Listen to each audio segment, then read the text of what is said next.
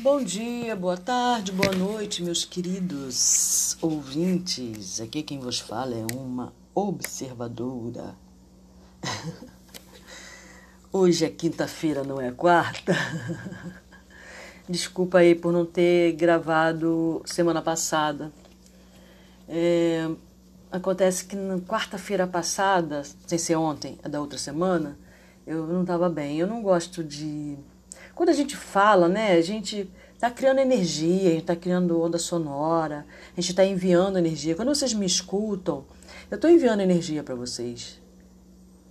E vocês também enviam para mim, sabe? Porque vocês estão me escutando, vocês vão pensar em mim, mesmo que vocês não me conheçam. De uma maneira mais suave ou mais forte, dependendo do que você pensa aí, do que você está escutando é, você pensou em mim. A partir do momento que a gente pensa numa pessoa, a gente faz um link com essa pessoa. Daí perdoai vossos inimigos, porque aí você esquece o inimigo, né? Porque se você fica pensando no inimigo, tá linkado a ele o tempo todo. Abrindo um adendo aqui, né? Mas enfim. É, então, na semana passada, não sei se essa quarta de ontem é outra, eu não. Eu amanheci, eu estava muito em processo de tristeza. Estava triste, Falei, ah, não vou gravar não. Aí eu pensei em gravar na quinta, mas aí eu falei, ah, eu, eu marquei com eles na quarta, né? Faltei, tô agora na próxima quarta. Aí quando chegou ontem, tribulação, né? Eu tava bem, mas aí teve muito movimento, deixei para gravar mais tarde, pumba, não aconteceu. Ah, eu fico danado da vida. Aí eu falei, quer saber? Hoje é quinta, primeira coisa que eu vou fazer de manhã é gravar esse, esse podcast. Não vou deixar para de noite, vou começar a fazer outras coisas, porque é isso, né? A resistência vai criando condições para a gente se afastar daquilo, né? Ah, vamos arrumar isso aqui primeiro, vamos fazer aquilo lá primeiro. E é assim, quando você vê o dia passou e você não fez o que você realmente queria, você não priorizou. Então, hoje eu estou priorizando a leitura. É porque eu estou fazendo essa leitura que eu estou amando. Vamos então à leitura sábado 8 de abril de 1962. Sábado agora, dia 2 de julho de 1962, eu nasci. 2 do 7 de 62 eu nasci. Muito bem, então sábado agora, dia 2 de julho, eu farei quantos anos? Faz as contas. 60 anos, ah, eu tava meio, eu tava meio pra baixo com esse negócio de entrar nos 60, sabe? Mas agora eu tô tranquila, sabe? Assim, sessentona, cara. Qual o problema? nenhum. Pra mim não tem problema nenhum. Então vamos lá. Só a solução, né? Então vamos entrar aqui no que ele escreveu no sábado, 8 de abril de 1962. O último podcast a gente falou sobre o cachimbo sagrado, né? Como Dom Juan, é, que é o aliado de Dom Juan, o fumo é o aliado de Dom Juan, como ele faz esse fumo, né? Não é como aqui no Brasil, no nosso, entre nossos originários, que usa o tabaco, né? Como parte principal do cachimbo e pode se mesclar a esse, a esse tabaco ervas, que é o que eu faço com o meu cachimbo. O Dom Juan não usa o, o tabaco, aí daí até de repente ele poder tragar, porque com o tabaco você não traga, porque você não brinca. você não traga, você pita, aqui a gente fala, costuma dizer que a gente pita o, o cachimbo, a gente não fuma o cachimbo, né? Muito bem. Em nossas conversas, começando a leitura, Dom Juan sempre usava ou se referia à expressão homem de conhecimento. Isso aqui é muito interessante. Mas nunca explicava o que queria dizer com isso. Perguntei-lhe a respeito. Um homem de conhecimento é aquele que seguiu honestamente as dificuldades da aprendizagem, disse ele. Um homem que, sem se precipitar nem hesitar, foi tão longe quanto pôde para desvendar os segredos do poder e da sabedoria.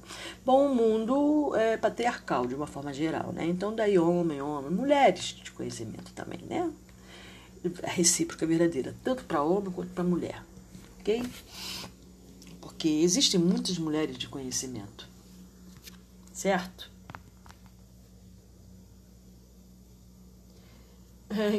Lembrei agora de uma coisa que não tem nada a ver, gente. Oh, meu Deus.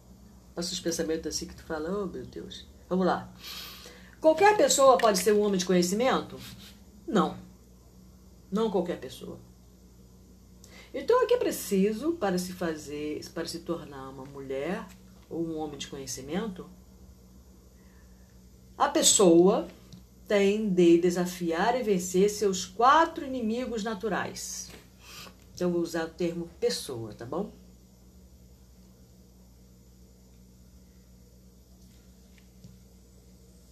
Esta pessoa será.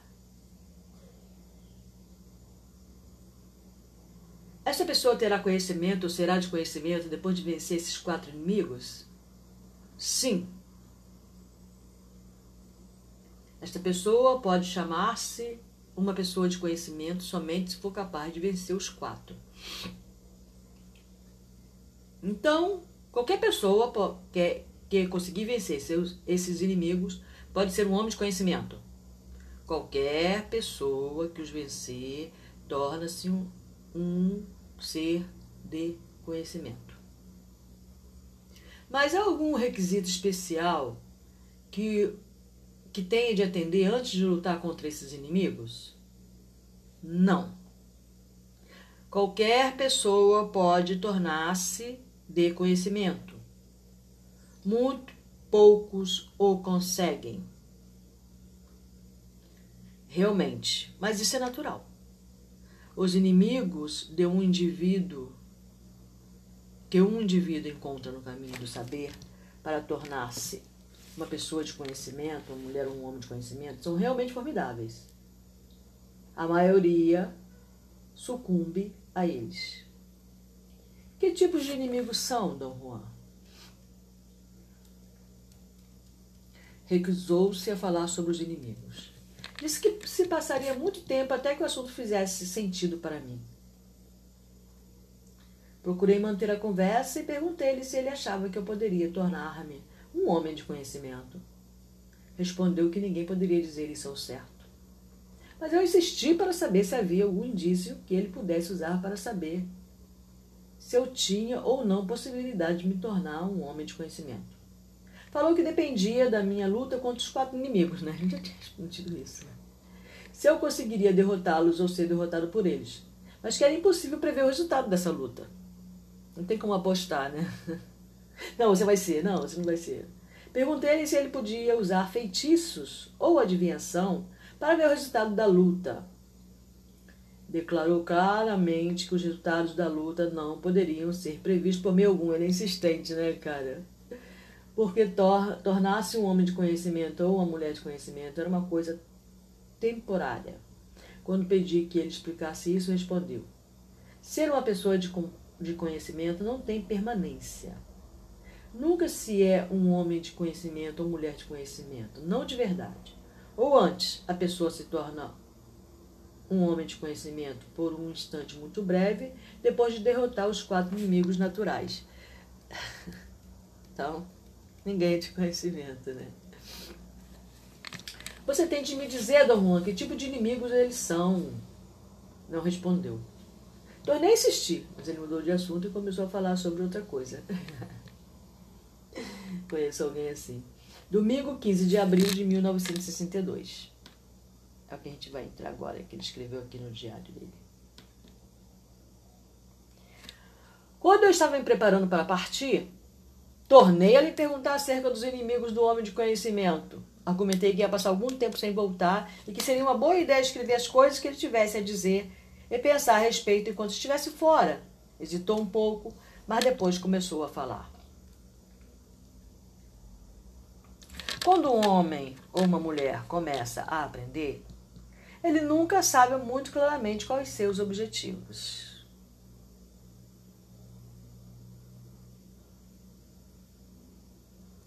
Seu, pro, seu propósito é fugaz, sua intenção vaga. Espera recompensas que nunca se materializam, pois não conhece nada das dificuldades da aprendizagem. Eu vou abrir uma dele e falar um pouquinho sobre essa dificuldade de aprendizagem, né? É, lógico que aqui é, essa é a posição dele como um índio, né? Lá sonora, né? Etc. É, a aprendizagem, eu acredito que a aprendizagem ela vem com a experiência, né? Essa ideia também foi apresentada pelo Osho, né? Você não tem como conhecer nada se você não experienciar aquilo que você fala. Se você não experienciou. Eu posso saber.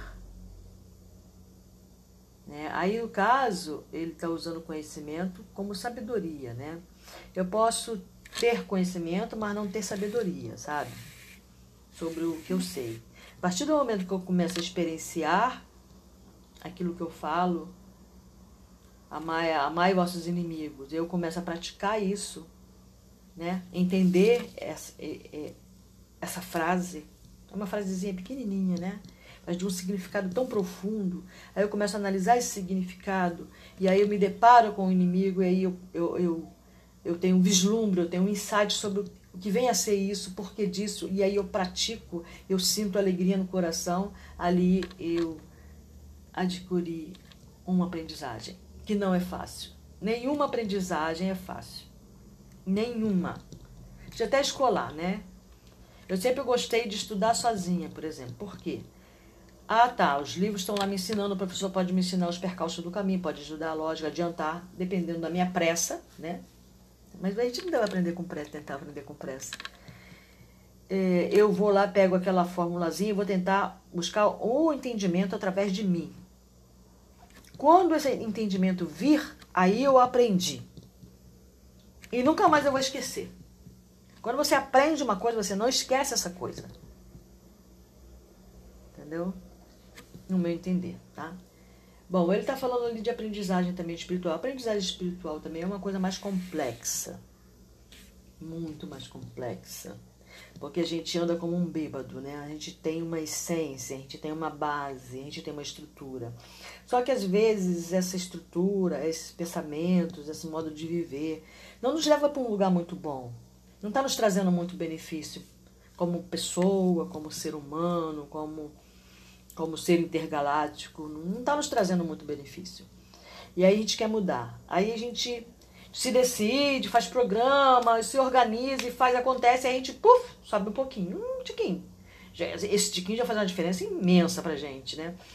Mas a tendência é a gente cair de volta no caminho original.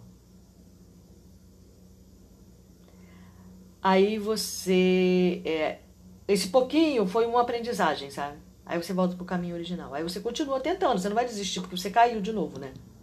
Você vai tentar, você vai continuar tentando. Aí você, puf, sobe. Aí tu fica andando em ondas, sabe? O bêbado, ele tá como? Ele tá em ondas, né? Ele, ele, ele, ele, anda cambaleante, né? É como é o nosso caminho, né? Cambaleante, entendeu? Muito bem. É, mas assim, quando a gente tenta aprender uma coisa que é sempre é difícil a primeira vez. Sempre, sempre. Nunca ser fácil. Sabe por quê? Porque você vai dar, tá dando, vai estar tá formando novas sinapses. Você vai dando, vai tá dando novas informações ao seu cérebro. Aí o primeiro aprendizado, ele fica confuso. Se você tiver muita dúvida, se você estiver muito confusa, se você tiver sentindo até uma certa irritação, sabe? Você, ah, caramba, não vou aprender isso, que dificultoso isso e tal. Sinal de que você está aprendendo. É, esse é o sinal de que você deve continuar. E não desistir, entendeu? É isso aí, gente. Então vamos continuar nossa leitura para ver o que, que Dom Juan fala sobre um ser de conhecimento. Ele falou que, que, que quando ele consegue isso tão rápido, vamos lá. Então, é, a intenção, né? quando uma pessoa começa a aprender, ela nunca sabe muito claramente quais são os seus objetivos, né? Então, quando eu começo a leitura, qual é o meu objetivo? Eu, neste livro, por exemplo, que eu comecei a ler, eu senti um impulso de lê-lo. Ele já estava aqui muito tempo, eu estava fazendo umas perguntas ao astral, né? A, a, a, aos espí a espiritualidade. E aí, de repente, eu tive vontade de abrir esse livro e logo no início ele respondeu algumas perguntas minhas. Né? Então eu fui no impulso dessa leitura. E às vezes eu, é, é muito bom você sempre ter um objetivo quando você faz qualquer coisa. Por que, que eu estou fazendo isso? O que, que eu quero alcançar com isso? Sabe? Qual é a minha intenção ao fazer isso? Isso é muito importante para que a gente leve até o fim, sabe?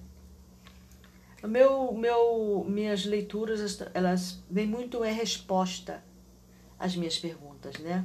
Só abrindo um adendo aí, eu estava fazendo uma pergunta através do rapé, né, espiritualidade de uma coisa que estava acontecendo quando eu fazia o rapé. E aí eu tinha um vídeo muito antigo aqui no meu, no meu computador e de repente eu me deparei com esse vídeo e lá no meio do vídeo estava a resposta do que eu estava procurando. eu acho isso fantástico, gente. Desculpa que vocês podem me achar viajandona, mas tudo bem também, vocês podem achar o que vocês quiserem. Isso não significa que seja verdade. Eu só sei viajandona ou não, eu recebi a resposta, eu fiquei muito feliz, entendi isso como um presente, sabe? Valiosíssimo. Tá? Então é isso. Vamos lá. Uh, devagar ele começa a aprender. A princípio, pouco a pouco. E depois em porções grandes. E logo seus pensamentos entram em choque, que eu acabei de falar, né? Fica confuso, é muito louco. O que aprende nunca é o que ele imaginava, de modo que começa a ter medo. É, a maioria começa a ter medo. Aprender nunca é o que se espera. Cada passo da aprendizagem é uma nova tarefa. E o medo que o homem sente começa a crescer impiedosamente, sem ceder. Seu propósito torna-se um campo de batalha. E assim ele se deparou com o primeiro de seus inimigos naturais, o medo. Um inimigo terrível, traiçoeiro e difícil de vencer. É, esse medo é interessante porque porque é, não sei, não sei se aqui deu a entender que não é esse, né? O medo do próprio conhecimento, né? E agora, né? Então, quando eu comecei a ler os livros do André Luiz, por exemplo, ele começou a falar sobre o mundo espiritual, né? Que o livro dele fala sobre isso, né? Eu, eu costumo chamar o André de Luiz de repórter do além, né? Ele psicograva os livros do Chico Xavier, a coleção no mundo espiritual. Quando eu comecei a ler, eu tive medo. Aí, primeira vez que eu tive medo de fazer minha passagem de volta. Falei, caraca, ferrou, cara, eu aprontei muito nessa terra. Nossa, gente, me deu um medo tão. Mas foi um medo genuíno. Eu tô rindo aqui, mas eu senti medo. Até hoje, quando eu leio, mas aí é vencer, né? Eu não vou parar de ler. Já, depois desse medo, eu já li pelo menos duas vezes a coleção completa de 16 livros dessa psicografia. E faço agora o podcast deles também, estou no segundo livro, Os Mensageiros. Não que lá no fiozinho não dá um friozinho na barriga assim, sabe? Mas nada demais, não. É, primeiro, é só continuar a leitura, cara. Vai em frente, né? É isso. Agora, lógico que você é responsável por aquilo que você sabe. O medo é esse, né? Você, você é responsável por aquilo que você passa a conhecer. E tem graus de conhecimento, né? Tem graus. Quanto mais profundo o teu conhecimento, maior responsabilidade você tem sobre a ação, colocar em prática, sobre a ação, sobre a vivência em cima desses conhecimentos. Você não tem como dizer, ah, eu não sabia. Não tem mais como dizer isso. Aí daí até você sentiu um certo medo, né? Natural. O medo. Um inimigo terrível, traiçoeiro e difícil. Permanece oculto em todas as voltas do caminho, rondando à espreita. E se o homem, apavorado com sua presença, foge, seu inimigo terá posto um fim à sua busca. Eu estou falando é, através de leituras, tá? Mas o conhecimento ele não vem propriamente através da leitura. Ele vem através da vivência. Conhecimento sem vivência, ou pelo menos se está tentando viver aquilo, é vão, é nada. Então, são um monte de palavras vazias. Mas você será responsabilizado porque você tornou aquelas palavras vazias a partir do momento que você não vivencia aquilo. Ou pelo menos não está tentando, tá? Vivenciar aquilo. Aí se tornou aquilo um monte de palavras vazias. Morreu Neves ali. Significou nada. Tá? Mas significa muito. Você é que não valorizou. Preferiu botar a cabeça na areia, né? fica lá quietinha, como se não tivesse acontecido nada, sabe? o que acontece com o homem se ele fugir com medo? Nada lhe acontece, a não ser que nunca aprenderá. Nunca se tornará um homem de conhecimento, uma mulher de conhecimento. Talvez se torne um tirano ou um pobre homem apavorado e inofensivo. De qualquer forma, será um homem vencido. Seu primeiro inimigo terá posto um fim a seus desejos. E o que ele pode fazer para vencer o medo? A resposta é simples: não deve fugir. né? Melhor maneira de você vencer qualquer medo é você enfrentá-lo. Aquela frase né, que começou a ficar é, corriqueira aí nas, nas redes sociais: né? vá com medo, mas vá. Faça com medo, mas faça. Não crie expectativa. O medo está muito em cima do criar expectativa. Né? Quando eu começo a fazer uma arte no macramê, eu quero vender aquilo. Eu crio uma série de expectativa. Não, eu aprendi que eu vou fazer a arte para alguém. Eu sei que eu estou fazendo para alguém, eu sei que eu não estou fazendo para mim. E eu sempre, quando eu estou fazendo, eu falo que a espiritualidade, que a energia neste, nessa, nessa peça encontre o dono e irá valorizá-lo, por exemplo. E eu vou fazendo macramê pensando nisso, sabe? Mas ah, quanto tempo vai demorar a minha companhia e vai vender, não vai vender? Isso é de menos para mim. Agora, né? agora. É, deve desafiar o medo. E, a despeito dele, deve dar o passo seguinte na aprendizagem, e o seguinte, e o seguinte. Deve ter medo. Mente. E, no entanto, não deve parar. Esta é a regra. E o mesmo chegará em que seu primeiro início inimigo recua. Quando ele vê que ele vai te, ele não te amedronta mais, aí ele perde o sentido, né? Não tem mais sentido a existência dele. O homem começa a se sentir seguro de si. Seu propósito torna-se mais forte. Aprender não é mais uma tarefa aterradora. Quando cesse, quando esse momento feliz o homem pode dizer sem hesitar que derrotou o seu primeiro inimigo natural, quando ele sente, né, quando ele se sente feliz com aquele aprendizado, ele não tem mais medo. Tem um aprendizado aqui que eu estou tentando aprender, já tem acho, quase um mês, um, um negócio aqui que não consigo, gente. Não tenho, não tô. E não tô com medo não, mas não sei porque que tá. Mas eu vou conseguir. Deixa pra lá. E isso acontece de uma vez, Dom Juan, ou aos poucos? Acontece aos poucos, e no entanto o medo é vencido de repente e depressa Mas o homem não terá medo outra vez se lhe acontecer alguma coisa nova? Não. Uma vez que o homem venceu o medo, fica livre dele o resto da vida, porque em vez do medo, ele adquiriu a clareza do espírito que apaga o medo. Então o homem já conhece seus desejos, sabe como satisfazer, ou seja, ele já coloca uma intenção e ele sabe como é, colocar em prática aquela intenção, né? Ele venceu lá o medo de, por exemplo, ele quer aprender a fazer tela, arte, mas ele não se acha um bom artista, ele não se acha um bom desenhista, então ele fica com medo. Ele tem medo de quê? Medo do que as pessoas vão falar, ele mesmo, ele mesmo se autocritica, aí ele faz e desfaz, né?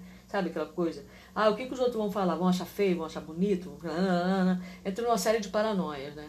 A partir do momento que você vence o primeiro medo em algum aprendizado, você adquire força para vencer os outros que vierem. É, aí ele já não, você já nem percebe tanto esse medo. Já não provoca mais calafrio na espinha. Ou não, você tá, vai estar tá sempre a, tendo que vencer aquele medo todo dia, né? Dependendo do que você está fazendo, né? Do quanto você se critica, sei lá, tem uma série de, de coisas aí a mais. Vamos lá. Mas, é, de uma forma geral, você vence o medo. Então, você já conhece o sentimento, sabe? É como assim, é, digamos que você uma vez teve, eu vou falar de uma coisa como inveja. Você sentiu inveja de uma pessoa. E você é, percebeu que você teve inveja, você assumiu para você, diante de você, né? diante de ninguém, diante de você que você teve inveja. Quando você percebe que você teve inveja, você percebe o sentimento que te moveu a ter inveja. E aí você começa a se sentir mal. Porque é horrível ter inveja, né, gente? Aí você começa a se sentir mal com aquele sentimento. Aí você passou a conhecer aquele sentimento. da inveja. Aí você começa a analisar o que te levou a ter inveja, né? Qual foi a consequência? Você começa a entender a inveja, a entender o tipo de emoção que é, o tipo de sentimento que traz. Sabe, você analisa toda aquela inveja. Você fala, poxa, nunca mais eu quero ter inveja, gente. É muito ruim. Não é uma coisa legal. Mas você passou a conhecer. Por outro lado, você passou a conhecer o sentimento da inveja. E aí, como o ser humano ele tem todas as tendências nele, né? E aquela pessoa especificamente tem uma tendência maior para inveja, já que ela já teve inveja, digamos assim. E aí ela começa, aí ela, no outro instante, digamos assim, ela, ela vai ter inveja de novo. Quando a inveja chegar, ela vai perceber, ela vai entender, ela vai compreender aquele sentimento. Caraca, esse sentimento é o sentimento da inveja. Então, antes que ela coloque em prática, antes que ela comece a fazer alguma coisa em relação àquela inveja, ela se deparou com ela e falou: opa, pode sair fora que eu não quero você junto de mim, não. Sai fora. Não é. É você ver o que a inveja as pessoas chamam de sombra, né? Digamos assim. Mas aí você vê essa sombra, você vê ela se aproximando, você passa a conhecê-la e não rejeitá-la. Não, quando a gente fala, não, eu nunca tive inveja, não tem inveja. Ninguém tem. Ninguém tem, ninguém tem. É uma utopia. O ser humano, é, se você conversar com quase nenhum ser humano vai admitir diante de você que ele teve que ele é uma pessoa que tem uma tendência a ter inveja. Não que ele seja invejoso, veja bem, ele tem uma tendência a ter inveja. Como tem gente que tem tendência maior a ser egoísta, tendência maior ao orgulho, existe tendência a mentir, existe tendência a ira, tendência à inveja. Você tem apenas que conhecer o movimento desses sentimentos e saber cortá-lo quando ele aparece e não dar vazão a ele. Cabe lidar com ele, né? Então é, é isso aí, clareza de espírito. Então o homem já conhece seus desejos, sabe como satisfazê-lo, pode antecipar os novos passos na aprendizagem. Uma clareza viva cerca tudo. O homem sente que nada lhe oculta. E assim ele encontra seu segundo inimigo. Olha bem. Clareza.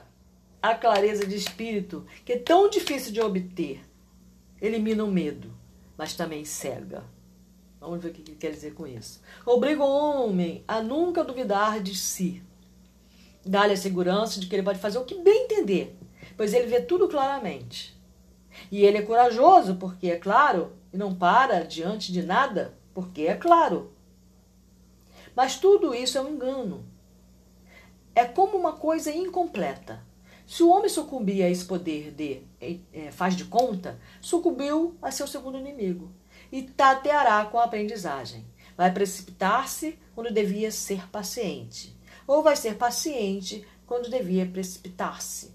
E tateará com a aprendizagem até acabar incapaz de aprender mais qualquer coisa. Essa parte, né, eu como professora, né, lidei muito com isso. Eu já sei essa clareza de espírito aí, é, eu já sei. Eu perdi o medo de aprender. Já sei que eu sou capaz de aprender. Eu sei que eu sou capaz de aprender qualquer coisa. Né? Vem, como ele falou, vem a clareza de mente. Você é, desenvolveu a sua atenção, o seu, o seu poder de aprendizagem, né? Porque você venceu o primeiro inimigo, o medo. Aí sua mente fica clara. Você passa a aprender mais facilmente, você aprende métodos de aprendizagem e aí você entra no patamar do eu já sei. Isso era um calcanhar de Aquiles para qualquer. Isso é um calcanhar de Aquiles para qualquer aprendizagem, gente. Nossa, é muito terrível você usar essa frase. Quando eu estou falando com qualquer pessoa. Porque às vezes a pessoa fala eu já sei, ou a pessoa tem a postura do eu já sei. Eu estou falando sobre qualquer coisa com uma pessoa, se eu sinto essa postura do eu já sei, ou se a pessoa, se a pessoa usar uma, umas duas ou três vezes a, palavra, a frase eu já sei, eu desconverso e saio. Porque eu sei que eu estou perdendo meu tempo. Se ela já sabe, então ela não precisa de mais nada. Então eu não tenho nada para dizer para ela e nem nada para aprender dela. Porque quando você. O, o, professor, ele aprende com o aluno. Mais do que ensina, na realidade. Né? Isso eu aprendi dando aula. Mas, enfim. É... Quando você tem, encontra um aluno com essa postura que não está aberto ao aprendizado, ele está com a mente clara, ele já venceu o medo, ele tá, né, aprende mais facilmente porque ele venceu o medo de, da aprendizagem. De aprender o novo. Só que aí, às vezes, a informação chega uma informaçãozinha, ele decifrou aquela informaçãozinha, e aí ele já acha que ele já sabe tudo sobre aquilo já sabe, já, já começa, porque a mente dele tá clara, né, e tal, digamos assim. E aí ele já acha que já sabe tudo sobre aquilo. Né? E aí ele fala a seguinte frase, já sei. Já sei, professora. Ah, tu já sabe? Então tá. Então tá, já sabe, já sabe. Vai ensinar mais o quê? Já botou um ponto final, não tem uma reticência, sabe? Já sei, ponto final. Então, se já sabe, não tem mais nada para aprender. E às vezes não é nem precisa falar, é uma postura mental mesmo. É uma postura mental do eu já sei. Sendo que muitas vezes eu mesmo, como professora, né, é, estudante, eu, eu começava a estudar uma coisa, aí, entre aspas, entendia aquela coisa, né? achava que sabia que tinha entendido aquela coisa, já aconteceu isso comigo várias vezes. Eu sou professora de física, amo matemática. E aí, eu estudando aquilo ali, aí dois anos depois, dando uma aula, dando uma aula, veja bem, dando uma aula, e ao falar determinada coisa para o aluno, para os alunos, foi diferente do que eu achava que sabia, sabe?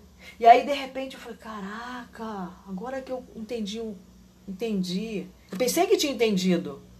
Mas não tinha nada. O que eu pensei, o que eu falei ali, que veio como um raio na minha mente, aí eu puf, falei, e eu observo muito o que eu falo, né? Eu penso, eu escuto muito o que eu falo.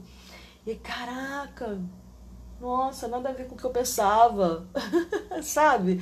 E é maravilhoso, gente. Eu acho, eu acho fantástico isso.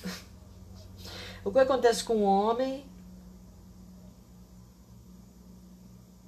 que é derrotado assim?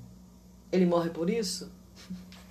Não, não morre. Seu inimigo acaba de impedi-lo de se tornar um homem de conhecimento. Em vez disso, o homem torna-se um guerreiro valente ou um palhaço. No entanto, a clareza pela qual ele pagou tão caro, né, foi vencendo o medo, nunca mais se transformará de novo em trevas ou medo. Será claro enquanto viver, mas não aprenderá nem desejará nada. Mas o que tem de fazer para não ser vencido? Tem de fazer o que fez com medo, tem de desafiar sua clareza, ou usá-la só para ver, esperar com paciência e medir. Você vê que, a, que o vencer é, essa clareza tem a ver com paciência, né? É, o aprendizado ele, ele tem que ser feito com paciência. Não adianta você querer aprender rápido. Mesmo porque não tem como, como eu falei. Eu pensei que eu tinha entendido o negócio dois anos depois é que eu fui perceber que eu não tinha entendido budufas daquilo, né? Bom, é assim que vai, sabe? Quando você começa a buscar, né? É, é, o conhecimento. E medir com cuidado antes de dar novos passos. Você tem que traçar objetivos, traçar metas e fazendo aos poucos. Tem hora que você tem que se afastar e observar, sabe? Tem hora que você tem que ficar ali como observador para ver como é que está o todo. Você tem que ampliar sua mente. Não é assim, saindo, ah, já sei, ah, tá, e é isso aqui, ah, já sei. Ah, meu Deus, se soubesse como quando aluno, eu fico tão triste, eu não fico irritada, eu fico triste, sabe? Quando eu vejo uma pessoa falar, ah, já sei. Como se falasse, para de falar, cara, já entendi eu faço. Tudo bem, então, tranquilo, você já entendeu? Perfeito, tá ótimo. Aquilo me dá uma frustração tão grande, sabe? Uma tristeza tão grande quando eu ouço uma pessoa falar isso, né? Ah, você nunca fala isso? Digamos que eu já venci o primeiro e a segunda. é, eu busco conhecimento desde novinha, né? Comecei ali com nove anos de idade já li coisas também que aparentemente são inúteis, digamos assim. Né? Já tive a minha sessão Agatha Christie, já tive a minha sessão Sidney Sheldon. E né, sempre buscando, né? E eu também já tive postura do já sei. Né? É, medo de aprender, não. Mas quando eu comecei a ler livros do estilo André Luiz, que estava me falando, aí eu tive medo. e aí eu entendi o que era um medo de aprender. Mas medo de aprender, de uma forma geral, é, aí eu, eu sou corajosa demais, sabe? Eu peco também por isso aí. Ah, né? Não é assim, né? Ele está falando que para você vencer isso, você não tem que ser o, o, o, que sabe tudo. Né? Às vezes eu passo essa impressão até, sabe? De sabichona. De sabe tudo, né? Quando a gente tem clareza, a gente passa essa, essa impressão de sabe tudo. E se atropela.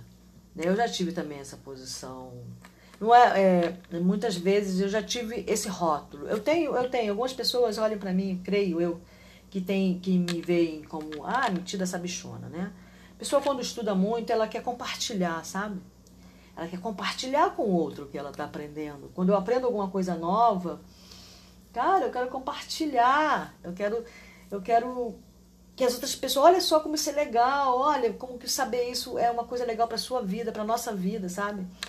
Eu tinha muito isso. Hoje em dia menos. Mas mesmo assim eu fico. Mas e, e quando eu aprendo alguma coisa, é, eu sinto uma certa tristeza, sabe? Ao mesmo tempo. Por quê? Quando eu aprendo uma coisa nova, que é uma coisa que me excita, que me, me deixa extasiada, que me deixa. Uh, com tanto ar, sabe?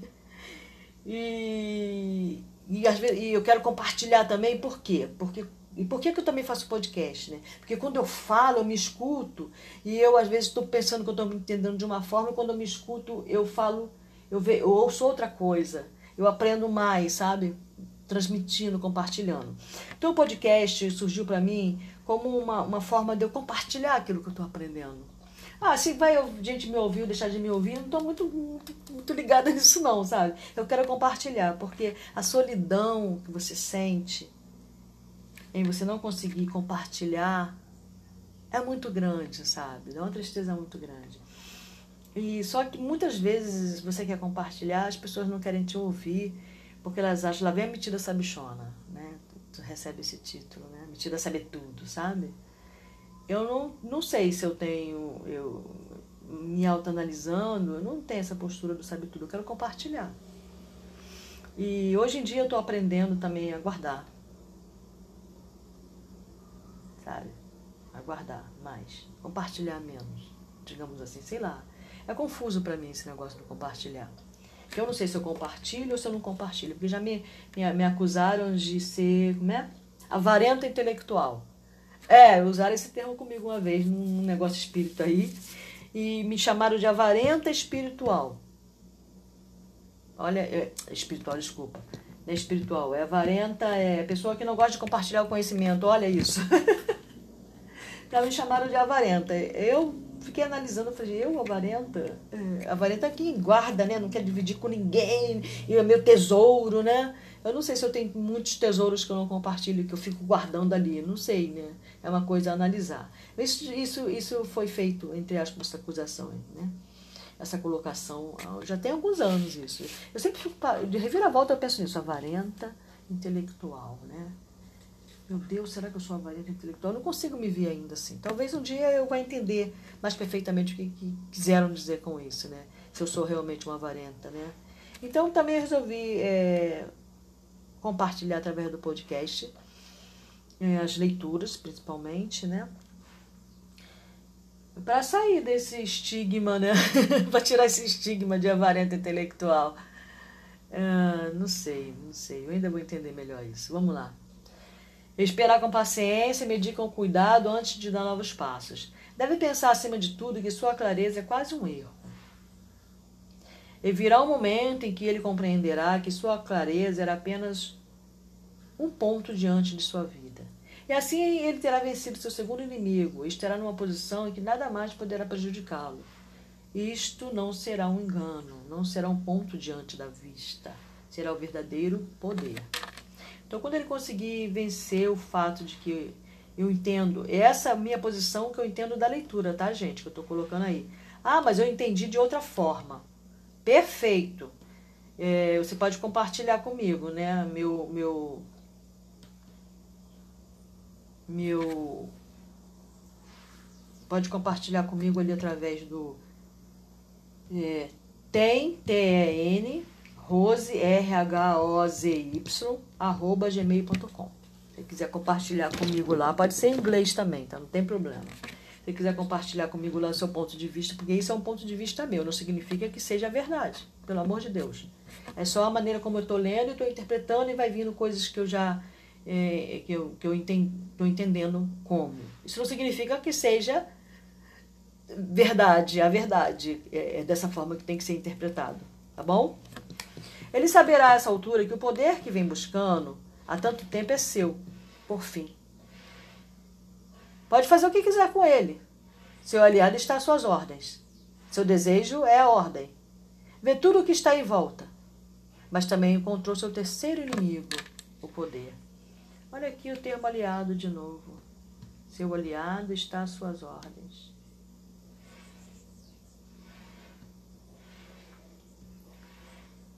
O poder, terceiro inimigo. Então nós vimos aí o, o primeiro, que é o medo, o segundo é o sabe tudo, né? a clareza mental, né? a clareza de entendimento. Né? A clareza de entendimento. Então vamos lá. O poder agora é o terceiro a ser desafiado. O poder é o mais forte de todos os inimigos. E naturalmente a coisa mais fácil é ceder. Afinal de contas, o homem é realmente invencível. Ele comanda. Começa correndo riscos calculados e termina estabelecendo regras, porque é um senhor. Um homem nesse estágio quase nem nota seu terceiro inimigo se aproximando. E de repente, sem saber, certamente terá perdido a batalha. Seu inimigo terá transformado num cruel e caprichoso. Homem, mulher. Ele perderá o poder? Não. Ele nunca perderá sua clareza nem seu poder. Então, o que eu distinguirá de um homem de conhecimento? Uma mulher de conhecimento? Uma mulher, um homem que é derrotado pelo poder, morre sem, sem, sem saber como manejá-lo. É porque aqui ficou confusa a tradução, tá, gente? O poder é apenas uma carga em seu destino. Um homem ou uma mulher desses não tem domínio sobre si. Ele não sabe quando ou como usar seu poder. Então, se você adquiriu o poder agora, já venceu o medo, já venceu a clareza de mente, e agora você vai é, obter o poder. Né? As pessoas não falam que quem tem conhecimento tem o poder? Já ouviu essa frase? A gente ouve essa frase por aí nas, nas internets da vida, não é? é? Quem tem o conhecimento é quem tem o poder. Né? O poder que são os influencers. tem os influencers fúteis tem os influencers intelectuais também, né? Ah, tem influencer fúteis, gente, pelo amor de Deus, né? Mas tem os intelectuais também, né? O poder, então, a derrota por alguns inimigos, por alguns desses inimigos é uma derrota final? Claro que é final. Uma vez que esses inimigos dominem um homem, não há nada que ele possa fazer. Nisso aqui, eu já não concordo plenamente, não, com o Dom Juan, sabe? Bom, tem sentido, faz sentido, faz sentido. Tá, mas eu não acredito em nada definitivo, sabe? Absoluto. Eu, uma observadora, não acredito em nada definitivo eu creio que você pode sempre é, voltar no caminho em algum momento, né? Sei lá. Mas talvez dentro desse estágio aí que ele está falando, possa ser que a pessoa não vai conseguir ver. Quer ver? Uma vez eu tomei uma atitude na minha vida que trouxe problemas, lógico, uma atitude problemática. E na época, né, eu tava aí, né, toda empoderada, toda cheia de conhecimento, né, e tal. Fiz e aconteci porque eu sou, porque eu decido sobre minha vida, a vida é minha, eu faço o que eu quiser, e etc, né. Tá, deu ruim. Deu ruim a consequência. É... Depois que eu caí em mim, eu vi o M que eu, que eu fiz da a consequência das minhas escolhas. Fiquei muito triste comigo mesmo, mas já foi, né? Não tem como você recolher o passado, jogar no saco, jogar no lixo, não tem como. Bom, enfim. Eu fiquei pensando sobre aquilo, fiquei muito magoada comigo. Muito mesmo. Dez anos depois da atitude em si, é que eu fui ter clareza sobre o que aconteceu. Eu estava cega pelo meu pelo egoísmo. Meu não, né? Pelo egoísmo. Estava cega pelo egoísmo. Minha atitude foi toda baseada em cima do orgulho, do egoísmo, da arrogância. Do já sei, né? Minha atitude foi toda baseada em cima desses três pilares. E deu ruim, óbvio. Só que eu só fui entender isso dez anos depois.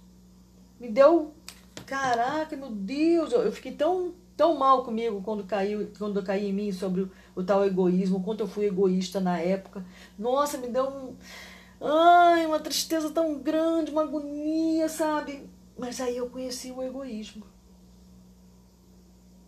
Deu para entender? Eu não sou egoísta. Eu tive um momento egoísta, esse egoísmo foi tão forte que cegou-me que guiou a minha mente, que guiou minhas atitudes, que guiou a minha escolha. Que a gente acha que a gente faz tão livremente, né? Entendeu? E aí eu senti aquele, eu senti toda aquela força daquele egoísmo. Eu, aí eu conheci muito prazer, eu sou o egoísmo. Ele disse para mim muito prazer, eu sou o egoísmo. Então, sempre quando o que acontece agora? Isso já faz uns mais de 20 anos. Viva! Mas não que o egoísmo não volte, sabe? Vira volta, ele fica ali me rondando, ele fica me rondando, mas eu já o conheço. Ele é um velho conhecido. Ah, você nunca faz nada egoísta? De vez em quando, sim. Mas eh, se eu, me, se eu estiver distraída, mas geralmente quando é uma coisa assim que eu vou escolher, que eu, que eu percebo a presença do egoísmo, eu já reconheço ele, já conheço ele. Então eu, opa, isso aí tem a ver com egoísmo, não faça isso. Não vai dar certo. Vamos relaxar e vamos procurar um outro caminho. Entendeu? É uma coisa muito legal isso, sabe? Não isso é conhecimento, isso é poder. Tá? Agora, será possível, por exemplo, que o homem derrotado pelo poder veja seu erro e se e semente. Aí ele falou que não, né? Derrotado pelo poder. Falou, não, ele já tinha falado, né? ele insiste, né? Não, tem que ter, né? Ele, não, não, não. Claro que é final. Uma vez que esses inimigos dominem o homem, não há nada que ele possa fazer. Porque ele vai estar cego. Tem todo sentido nesse, nesse, nesse, nesse para mim, né? Isso eu vendo o sentido, procurando sentido para o que o Dom está falando, tá, gente? Então tem todo sentido. A partir do momento que você está cego, você está fazendo, você está totalmente cegado por aquilo. E aquilo, a partir do momento que você fica cego, você é conduzido. O cego ele é conduzido, ele não se conduz. Certo? Então você está cego naquela atitude, naquela ação. Não tem nada de fora nem de dentro que vai fazer você modificar a sua atitude. Mas isso está tá errado, você não consegue ver. Você está cego, você está surda. E você vai seguir em frente não mais usando o seu livre-arbítrio. A tua cegueira vai estar, você vai estar sendo conduzido. O teu, o teu, o que vai te conduzir, que vai te guiar, vai ser o egoísmo, ou o orgulho, ou a inveja, ou a ira, né? As pessoas falam, ah, eu estava cego, principalmente a ira, as pessoas usam muito esse termo, né? Não usa esse termo para outros, como egoísmo, como né, outros. Usa muito para ira, né? Ah, eu estava cego, eu não vi o que eu estava fazendo e de repente eu fiz. Mas isso serve para todos esses, entre aspas, sete pecados capitais, né? Que está embutido ali, né? Que está que tá na sociedade, que está no ser, né? Então, é, é, não tem que negar. Ah, eu nunca fui egoísta. Não, é você, poxa vida, caramba, eu fui, eu tomei essa atitude. Como é ser egoísta, né? Como é ter tido esse momento? É, isso é aprendizado. Você não tem que ter medo desse aprendizado. O conhecimento ali, para mim, que ele está falando, é uma coisa ampla e restrita. Não é exatamente você fazer uma leitura. É você ter medo de aprender, sabe? De deparar-se com o egoísmo, com inveja, com orgulho, com arrogância. Não, eu não sou orgulhoso. Não, eu não sou. Não, nunca tive inveja. Ai, que coisa horrível. Aí aquela pessoa é invejosa. A pessoa vizinha é invejosa. Eu nunca. O, o, o filho, o pai, o irmão, o namorado, o, o amigo, o inimigo são egoístas. Eu não. Eu sou doadora. Altruísta, entendeu? É, que as pessoas gostam de, de, do bonito, né? Entre aspas, porque elas acham bonito. O feio elas negam. E você saber lidar com isso é conhecimento, é poder, é clareza de mente. Você poder olhar para você e falar: caramba, nossa, eu estou fazendo isso porque eu estou sendo egoísta, cara. Ih, então vamos jogar esse egoísmo no saquinho ali do. Vamos jogar ele de volta para a caixa de Pandora. vai, vai, vai, volta para a caixa de Pandora, me deixa em paz. O que, que eu posso fazer para consertar isso se eu já não tomei atitude? Ou eu vou repensar a minha atitude que eu iria tomar, agora não mais deixando o egoísmo me guiar. Por que ter medo disso, de você, das suas sombras? Você é lidar com a sua sombra. Ah, mas eu não sou invejosa, mas eu não gosto daquela garota ali. Ai, que garota metida, olha. É, metida. A garota é linda, maravilhosa, é tudo que você queria ser. Aí você fica achando, aí você procura um monte de defeito, porque quando a gente procura, a gente acha, né? Aí procura um monte de defeito da garota e não vai, ah, garota arrogante, garota metida, garota isso, garota aquilo. Mentira, você tá com inveja da pessoa. Garota nada disso. Você nem conhece a pessoa. Mas ela te incomoda. Por que, que ela te incomoda? Porque às vezes ela tem algo que você gostaria de ter. Aí ela começa a te incomodar. Você não guarda a voz dela, você não guarda o riso dela. Quando ela ri, você tem a impressão que ela está debochando de você. Sabe? A gente vê isso muito, né? É, novelinhas, etc. E, eu, e o que acontece? Tem uns que levam essa inveja ao extremo, né? Tudo pode ser levado ao extremo, né? Bom, enfim. Aí você para e pensa. Quando acontece comigo, de eu olhar para uma pessoa e não ir com a cara da pessoa, eu penso: o que aquela pessoa tem que eu não tenho, que eu gostaria de ter? Eu penso: por que, que eu não gosto dela? Eu não conheço ela. Aí eu começo a analisar por que, que eu estou rejeitando aquela pessoa. E quando você começa a vasculhar, você encontra a resposta. E não fique com medo, não fique com vergonha da resposta. Só analise e agradeça. Ah, tá. Pode ser alguma coisa de vida passada também. Já aconteceu. Da pessoa, eu senti que a pessoa não ia com a minha cara. Não era eu que não ia com a cara da pessoa. Também acontece isso, né? E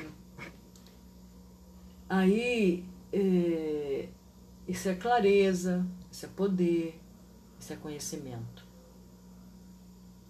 É, o, o medo, vencer o medo é nesse sentido, né?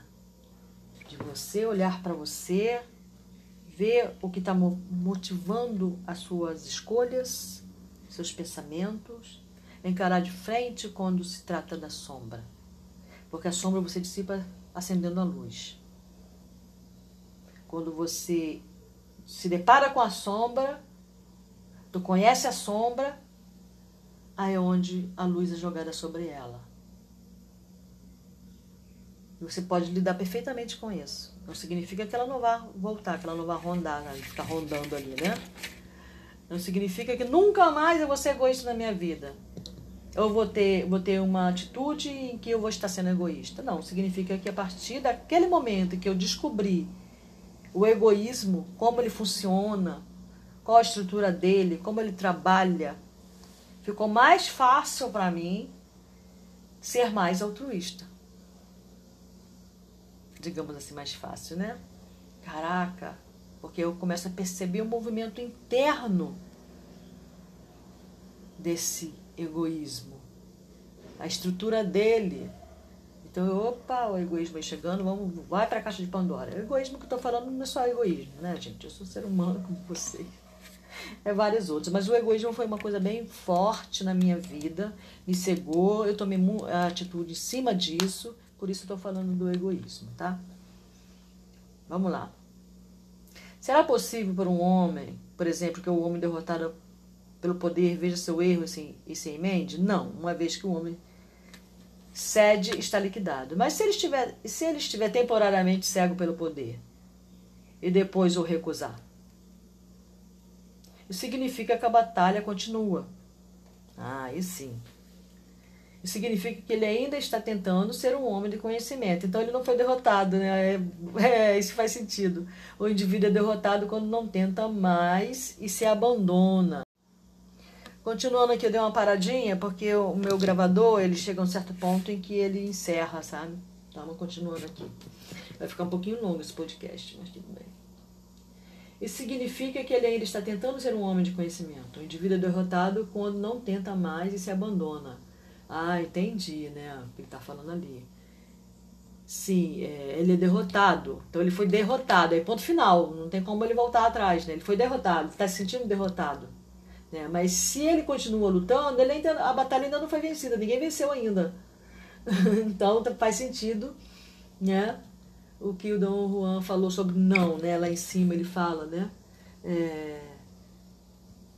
E ele perderá o poder? Não, ele nunca perderá a sua clareza e seu poder. Então, o que o distinguirá de um de conhecimento? O homem que é derrotado pelo poder morre sem saber como manejá-lo.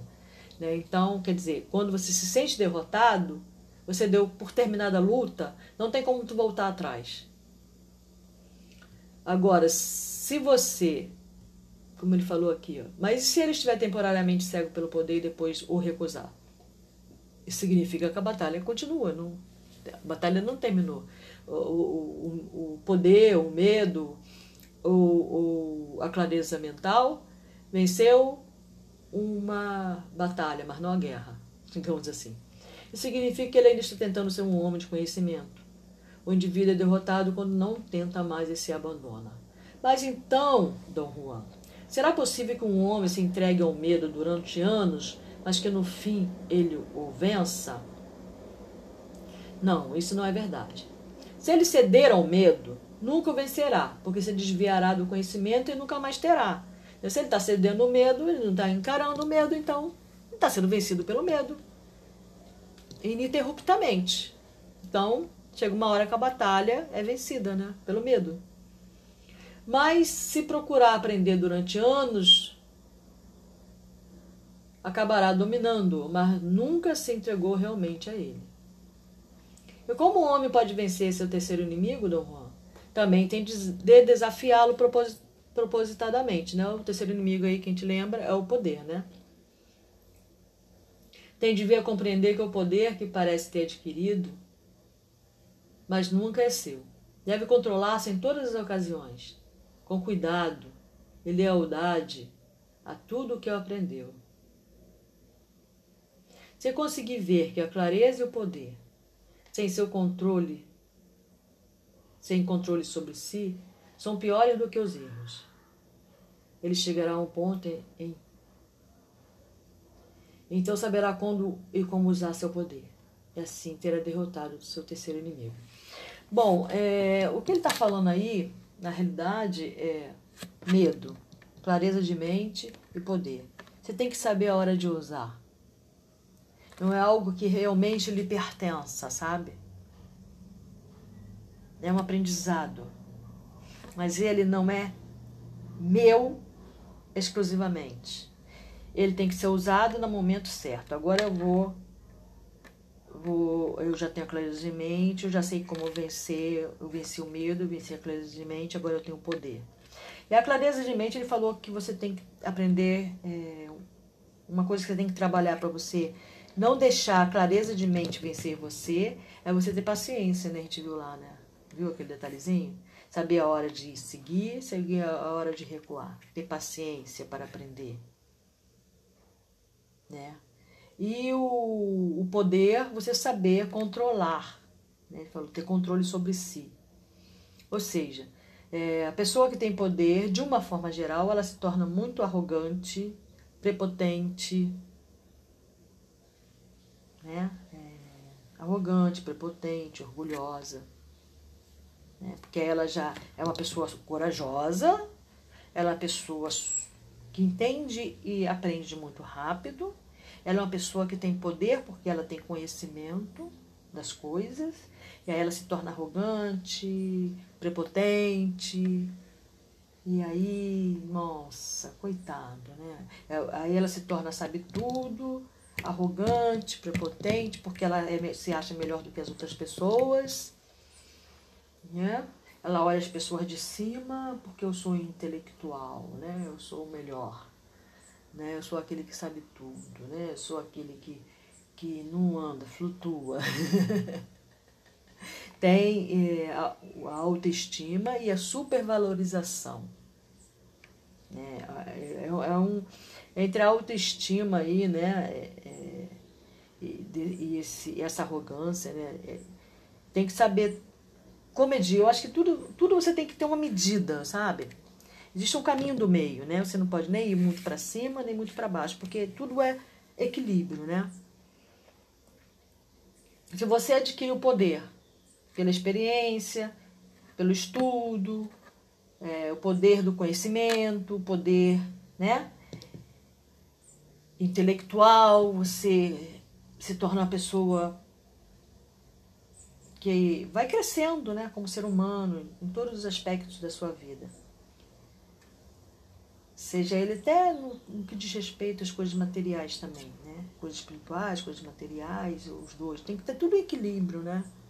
Você não pode sobrepujar os outros, não pode se sentir melhor do que os outros. Poder pode, mas não deve. pode, você pode tudo. Mas tudo tem consequências, né? Tudo tem. Então, a gente tem que. Bom, para que eu quero isso? Né? Bom, o objetivo da gente é adquirir conhecimento para podermos crescermos como seres humanos, né? Evoluir espiritualmente, né? A gente está aqui para isso, né? Creio eu.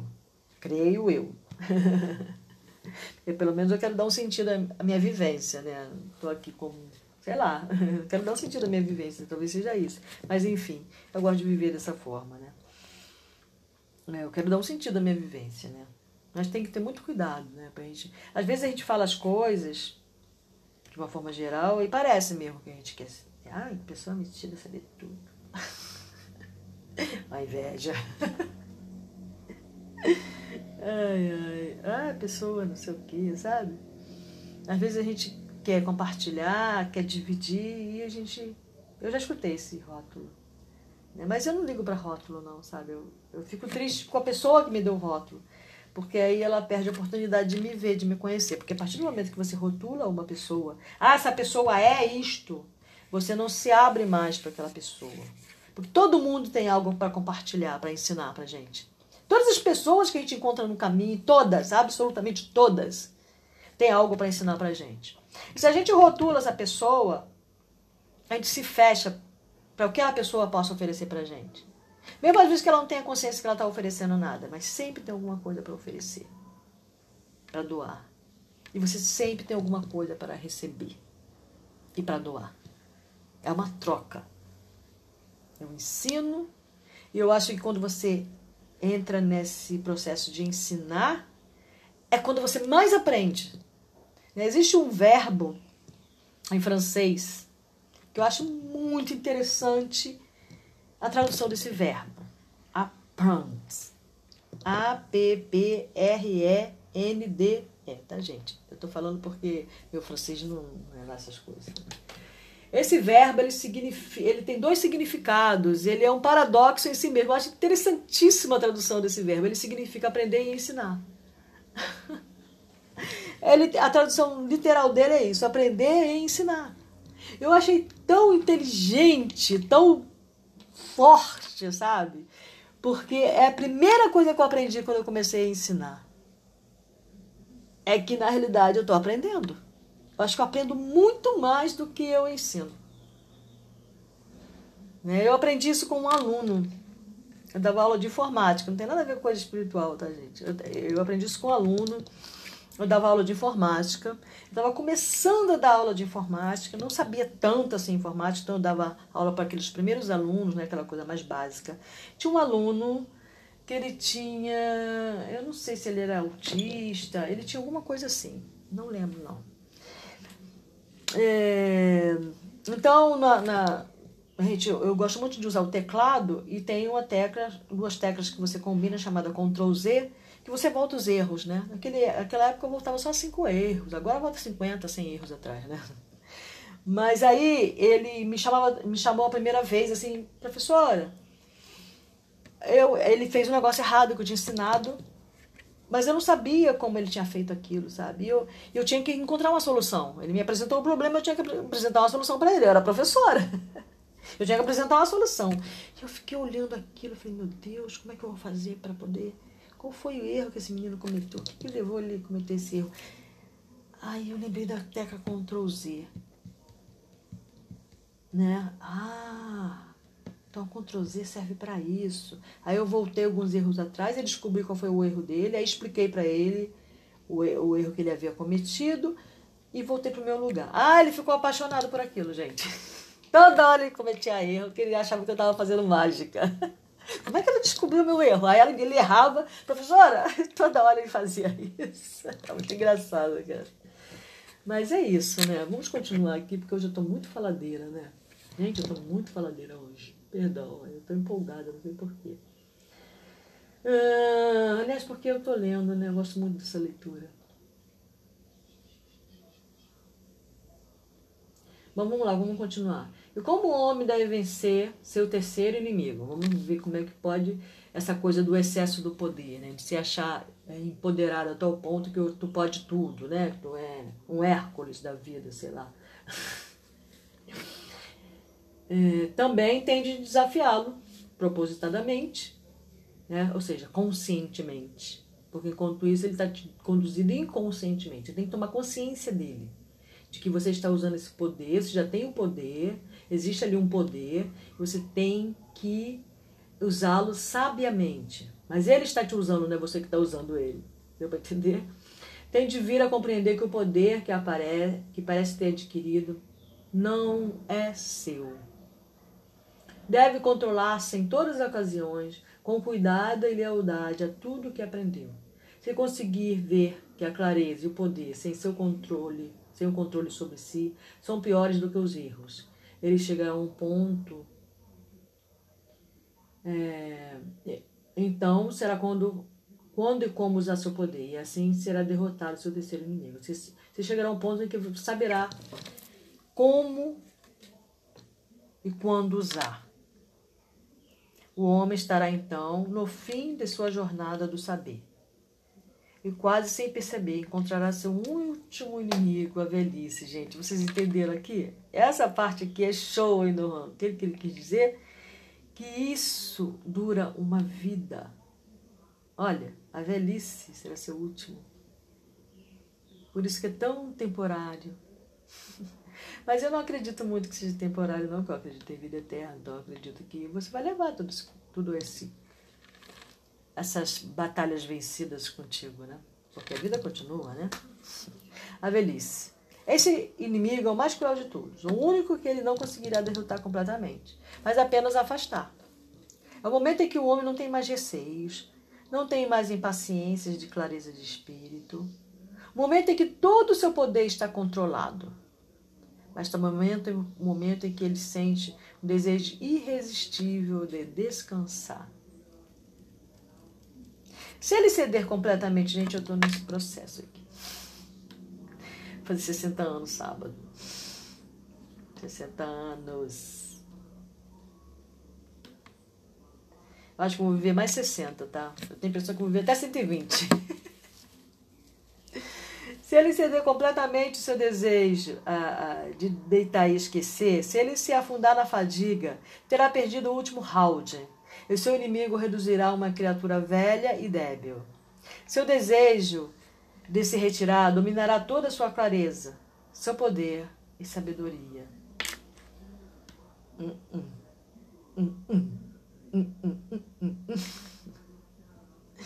Mas chega uma hora que a gente sente mesmo. Ele tá certíssimo, né? Fala assim, cara, já deu, meu. O que eu tô fazendo mais aqui, meu? Fala sério. Chega um momento que a gente tem que ter muito cuidado com essa fadiga. A gente só quer deitar e seguir. Deitar falar, vou, vou me preparar hoje, porque amanhã é capaz de eu não amanhecer. Ai, ai, mas nunca deixar de ter curiosidade. Sempre entender que a idade não te deu toda a esperteza, né? A idade te deu paciência, né? É, hoje em dia eu estava pensando nisso, né? Sobre a paciência, né? É uma coisa que eu ainda estou aprendendo. Então eu ainda estou ali ainda me debatendo um pouco com a clareza de espírito. me debatendo bastante, pouco não, bastante, que eu sou bastante impaciente, sim. Eu tenho uma atitude, né? Eu não gosto de falar eu sou, né? Eu tenho uma atitude desse, não significa que eu sou. É outro, outro ponto final, né? Quando eu falo eu sou, eu estou me rotulando. Eu sou isso, então eu não tenho mais nada para seguir adiante. Eu sou, acabou. Né? Então eu costumo usar muito o verbo estar.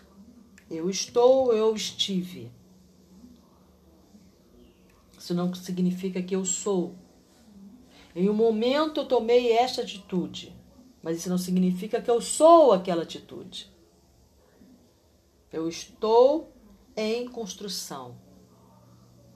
Eu estou em reconstrução. Eu estou em aprendizado.